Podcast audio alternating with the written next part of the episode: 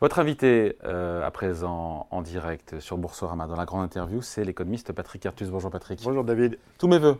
Moi aussi. Plein de bonnes choses pour vous, évidemment. Il faut qu'on parle de cette euh, campagne euh, présidentielle américaine de novembre qui a démarré quelque part cette nuit dans l'Iowa, caucus républicain remporté haut la main par, par Donald Trump. Est-ce que c'est une élection à haut risque? Parce qu'on a quand même Joe Biden et Donald Trump qui peut-être court le risque d'avoir des pépins de santé quand même d'ici l'élection. Il y a comme un risque judiciaire, mais qui est colossal, qui est énorme euh, pour Donald Trump, euh, l'ex-président américain, qui est inculpé dans quatre dossiers différents au pénal. Élection à haut risque ou pas, à la fois pour l'économie américaine, pour la géopolitique dans le monde et pour les marchés financiers. Alors, euh, le plus inquiétant probablement, c'est l'évolution de Donald Trump depuis son premier mandat. quand on regarde ce qu'il dit aux États-Unis aujourd'hui, il veut combattre euh, l'État profond. Et combattre l'État profond, par exemple, c'est virer tous les fonctionnaires qui ne lui jureraient pas une fidélité complète. Je veux dire, euh, c'est. Et, on, entend des choses des États-Unis extraordinaires. Enfin, c'est pouvoir éliminer ses opposants, en, parfaite euh, liberté de le faire. C'est une, violence incroyable du, ton politique aux États-Unis qui est adopté par Donald Trump, qui veut, euh, qui veut régner sans. Est-ce que c'est pas un matamor? Est-ce que c'est pas des propos d'estrade ou est-ce qu'il faut Mais euh, il, est, il, est, curieusement, il est suivi quand même par la majorité des républicains hein, et et, je crois qu'il y aura un régime extrêmement dur aux États-Unis. Il avait, eu déjà des tendances, enfin, il, euh, avait euh, licencié un certain nombre de hauts fonctionnaires. Hein, euh, dans, son premier mandat, mais ça, annonce quand même un second mandat beaucoup plus rude hmm. sur, sur le plan politique intérieur aux États-Unis. mais après, pardon, euh, du point de vue strictement économique, euh, Donald Trump a eu du succès avec en 2016 ses baisses d'impôts, ses taxes douanières. Il y a eu croissance économique forte aux États-Unis, il y a eu hausse de la bourse. Euh, il pourrait peut-être aller encore plus loin s'il est, réélu, mais euh, ces recettes qui ont marché à l'époque, en 2016, elles pourraient marcher encore aujourd'hui? Alors, a dit, enfin, Donald Trump, en 2016, avait eu l'astuce d'utiliser ce qu'on appelle, euh, que, ce, que, les économistes appellent la théorie de la surchauffe. Donc euh, l'économie américaine allait vers le, vers le plein emploi et il a maintenu des politiques expansionnistes, en particulier une politique budgétaire expansionniste. Et ça a provoqué euh, des effets assez favorables sur l'économie américaine, en particulier un redressement de la productivité et un redressement du taux d'emploi. Mm. Et je pense qu'il utilisera la, même stratégie, c'est-à-dire euh, il va, il, va pas, il, va pas dévier des politiques qui, se, qui ont, mis en, en place par Biden. Aux États-Unis, le déficit budgétaire c'est 8% déjà. C'est un peu plus de 7% attendu euh, pour cette année fiscale, mais euh, il, probablement il a une marge de manœuvre encore, puisque euh, n'oubliez pas que les États-Unis reçoivent énormément de capitaux de reste du monde. Et la, balance extérieure des États-Unis a une marge d'augmentation de, son déficit. Donc ce ne serait pas une catastrophe économique Non, alors pour, l'économie intérieure des États-Unis, ça va être probablement assez favorable, parce qu'il va, il va stimuler, il va faire des aides publiques aux entreprises. Et relancer l'inflation peut-être aussi. Euh, oui, mais euh, c'est dans, son premier mandat, il n'y avait pas, il y avait, enfin, il y avait pas eu d'inflation. Hein, il, euh, il, avait, il, avait vraiment fait cette politique de stimulation de l'économie et il y avait eu un petit peu d'inflation, mais pas exagérément. Et, mais en fait, il, sur l'économie américaine, si on, adopte un point de vue strictement économique, probablement euh, Donald Trump, c'est une bonne nouvelle euh, pour la croissance, euh, pour les marchés financiers, etc. Parce qu'il y aura de l'argent public et il continuera les programmes qui ont été mis en place par, par Biden. Donc d'un point de vue économique, mais alors, financier et boursier, mais... Bon, mais alors le, le problème, c'est euh, ce qu'il propose du reste au reste du monde, c'est-à-dire un, un, protectionnisme, enfin avec des droits de douane euh, généralisés sur l'ensemble des pays qui exportent vers les États-Unis. Et alors ça, euh, ça, dépend, ça, les, les, conséquences de ça dépendent de savoir s'il y aura rétorsion de ces pays ou pas. Si les pays acceptent les droits de douane sans réagir, c'est assez bon pour les États-Unis, hein, puisque les États-Unis se protègent. C'est un peu inflationniste pour les États-Unis, mais ça crée un avantage compétitif pour les entreprises américaines. Si le reste du monde adopte des rétorsions, c'est-à-dire à mettre des droits de douane symétriques des droits de douane qui sont imposés par les États-Unis, légitimement, et alors on, on, rentre dans une spirale de réduction du commerce mondial, réduction des échanges internationaux et réduction de la croissance. Donc, euh, plus peut-être, pardon, mais on peut imaginer aussi plus de tensions géopolitiques avec Donald Trump au pouvoir. Et ça, c'est quand même pas bon pour à la fois l'économie et les marchés. Alors, euh, l'autre question, c'est euh, l'attitude internationale de Donald Trump. Hein. Donald Trump a, dit et a répété de, enfin, durant le début de campagne qu'il ne soutiendrait que les pays qui acceptent de financer une part juste des dépenses de l'OTAN, par exemple, euh, qui, ne, défendrait pas les autres.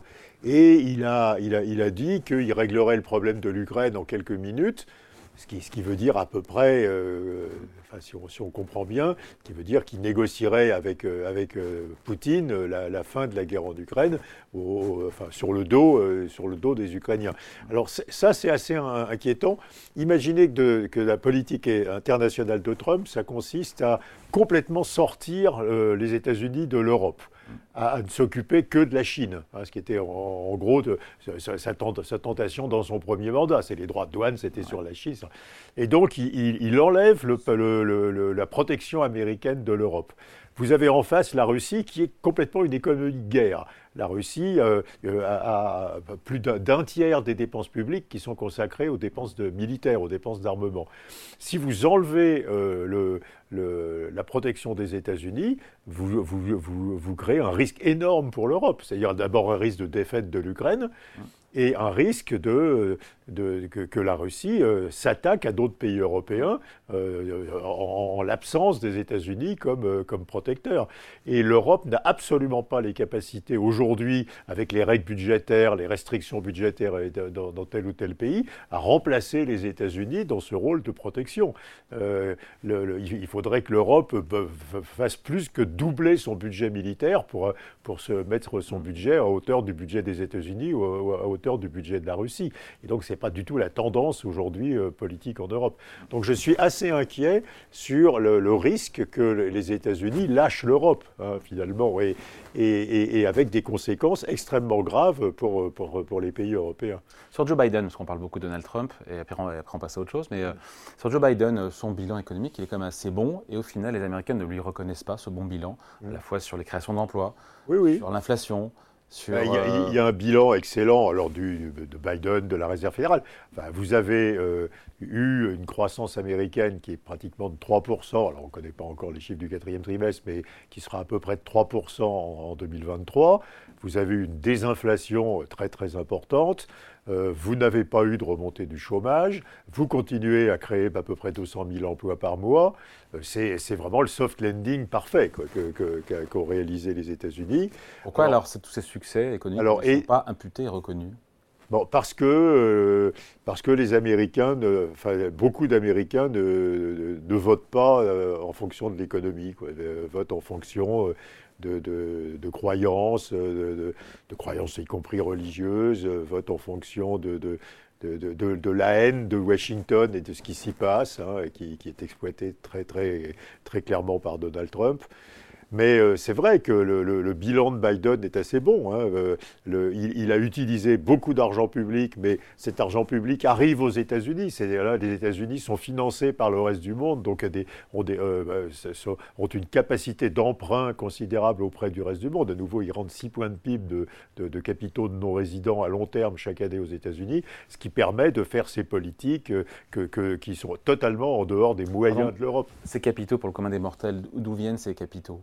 Alors, ils, l'épargne des Européens Alors, ils viennent, ils viennent essentiellement de l'Europe et des pays du Moyen-Orient. Euh, il n'y a, pas eu du tout de recul du rôle du dollar.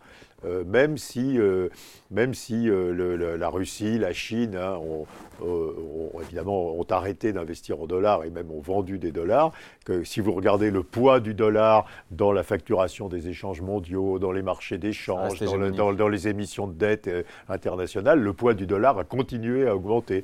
Donc les États-Unis se servent extrêmement bien de ce poids dominant du dollar pour financer des dépenses publiques qui sont intelligentes, hein, qui sont des dépenses de développement technologique, de, transition énergétique, de formation, etc. Bon, on revient. Euh, donc si on résume euh, cette élection américaine, en tout cas, si Donald Trump devait être euh, réélu, rien n'est fait évidemment, mais je veux dire, ça serait pas.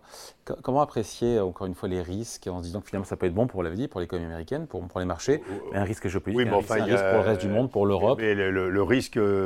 Le risque est considérable pour l'Europe.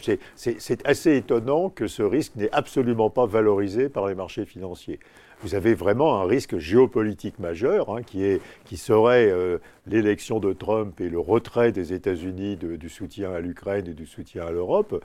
Et Trump dit qu'il fera ça, hein, euh, avec quelques conditions, mais et, ce risque n'est absolument pas valorisé par les marchés financiers. Les marchés financiers continuent à être dirigés par les anticipations de taux d'intérêt. Euh, quand les taux d'intérêt baissent, le marché monte. Quand les taux d'intérêt se redressent un peu, les marchés baissent un petit peu.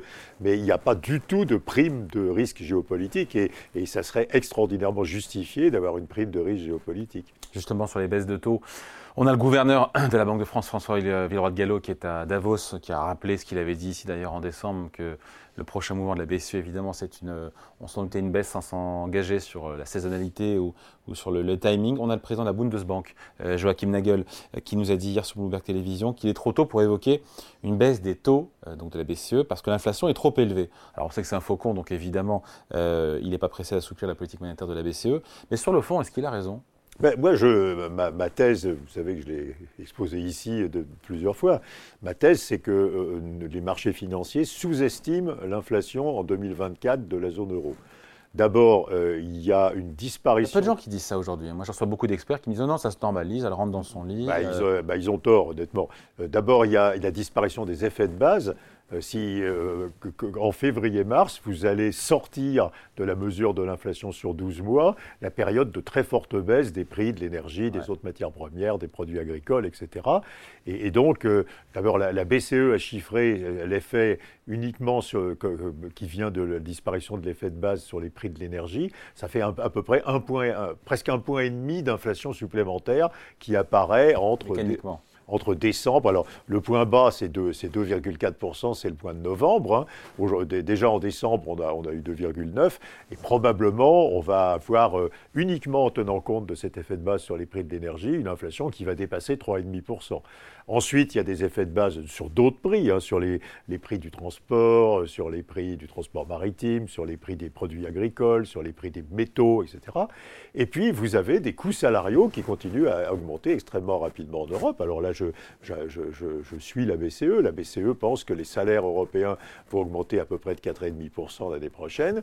Vous aurez probablement... L'année prochaine cette année, par exemple 2024, vous n'aurez à peu près pas de gain de productivité. Il n'y a pas de raison que la productivité Donc l'inflation sera où alors bah, L'inflation, bah, je pense que l'inflation, l'inflation est prévue par la BCE en moyenne annuelle à 2,8. Ah oui. Mais je pense que c'est, ça sera au moins 3,5, quoi, je veux dire. Hein, euh. Et donc elle, sera dans l'incapacité? Bah, Je pense que euh, les, hausses, enfin les baisses de taux d'intérêt interviendront peut-être en, fin d'année avec une anticipation que l'inflation continuera à baisser en 2025, mais, mais des baisses de taux d'intérêt précoces et puis 150 points de bas de, de Oui, les marchés monétaires attendent 150 points de base, 1,5% sur l'ensemble de l'année. Oui, mais c'est complètement déraisonnable. Je veux dire, il n'y a, personne à la BCE dans ce scénario. Euh, le, scénario le plus optimiste, c'est probablement 50 points de base de baisse des taux d'intérêt sur la fin de l'année. C'est-à-dire que les marchés actions vont corriger cette année eh ben, Les marchés actions vont corriger, les marchés de taux, effectivement, le taux long vont corriger, les marchés obligataires vont corriger.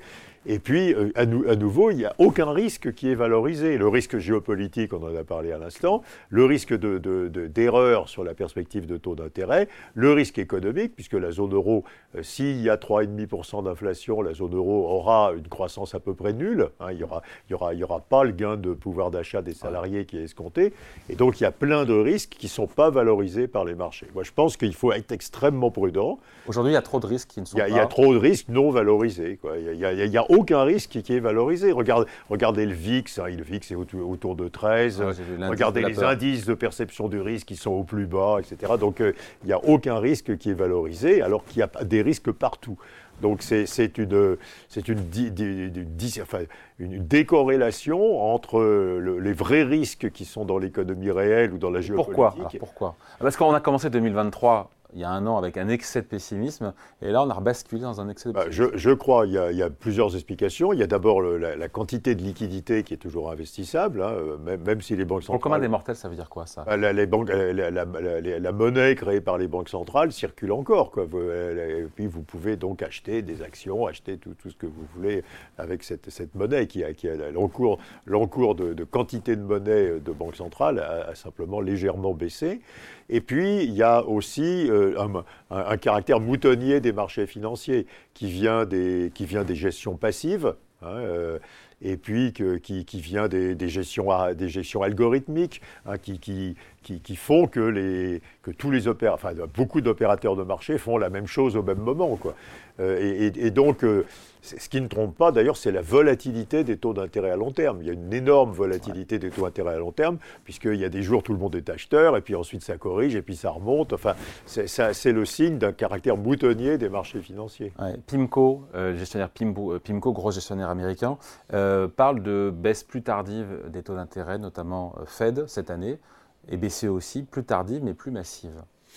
Mais alors, et côté Fed, parce qu'on a parlé de la BCE, mais côté Fed, ça donne quoi?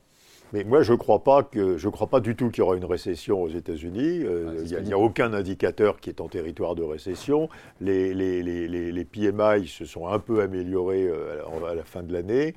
Euh, et, et, quand vous regardez les politiques publiques, quand vous regardez le, besoin d'investissement et, les, enfin, la réalisation des investissements aux États-Unis, quand vous regardez la situation du marché du travail, enfin, il n'y a, vraiment pas de raison qu'il y ait une récession aux États-Unis. Donc euh, je, pense que il n'y aura pas de baisse massive des taux d'intérêt.